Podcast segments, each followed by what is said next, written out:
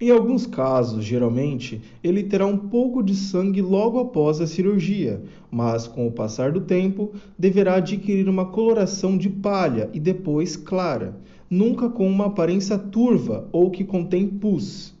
Verifique a quantidade de fluido sugada a cada 24 horas o médico deverá ter fornecido ao paciente um recipiente de plástico para que assim faça a medição da quantidade de fluido drenada em mililitros, no caso ml. Sempre que o coletor for esvaziado, geralmente a cada 8 a 12 horas, anote a medida. Com o passar do tempo, a quantidade diminuirá.